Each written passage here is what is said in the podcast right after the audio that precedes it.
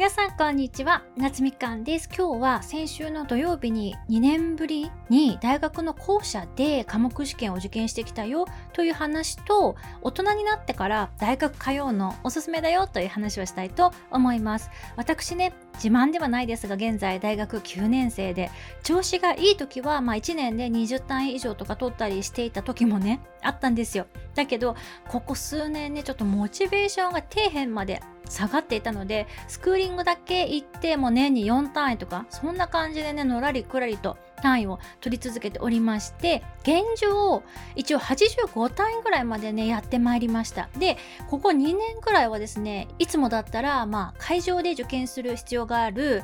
というか会場受験しかなかったんですけど科目試験がね。でそれが全てもう代替レポートに変更になっていましてその代替レポートだと自宅でレポート作成して提出するっていうタイプの試験だったんですよ。これのおかげで単位取得が通常よりもちろん楽になってしまったので卒論を申請する人がこうガッとね増えてるっていう情報もあちこちから聞こえております。でこの1月の試験がもうめっちゃ久しぶりの通常回だったんですけれども今年に入ってからコロナの感染者がもうまた爆増してるじゃないですか。だから直前に試験中止になるかなっていう感もちょっとしてたんですけど試験の数日前に、まあ、今回の科目試験はもう決行しますと。コロナをま懸念して辞退しても、まあ、救済措置はありませんっていう感じのね連絡が大学学からありましてあそういう感じかってなってめっちゃ迷ったんですけど、まあ、私はね仕事で人に会うっていうことが一切ないですし日常生活でも電車とかまあ一切乗らないので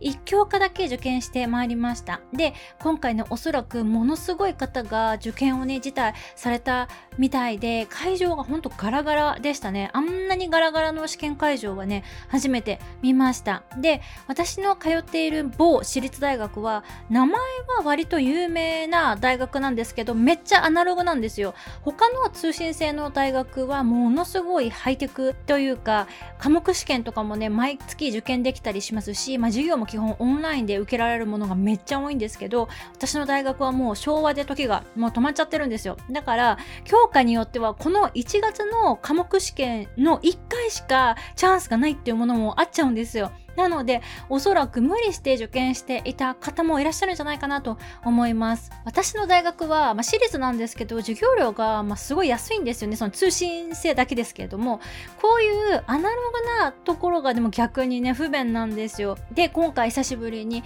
科目試験で受けてきて感じたのは、生徒の平均年齢がね、相変わらず高いなっていうことです。これは私が入学した時から全然変わってないんですけど、おそらく定年退退職された世代の方がボリュームゾーンなのかなって感じですね。あとはまあ私とは同世代40代くらいの方もまあまあ多いですね。スクーリングとかでもそうなんですけど20代とか10代の方とか多分ね合計しても10%もいない気がしますねでも私個人的にはですね学びって本来こうであって欲しいなって思うところもあるんですよ。まあ、人それぞれ学問したいなって思うタイミングって違うと思うんですね。もちろん10代の頃に勉強した方が脳みそはね全然柔らかいし記憶力もめちゃくちゃあるし、まあ、効率っていう意味ではいいと思うんですけど学問ってその分野に興味が出たら始め時なんじゃないかなと思います。私は高校生の時に自分が何にね将来なりたいかとかどんなことを学びたいとかって全然ピンときてなかったんですよね。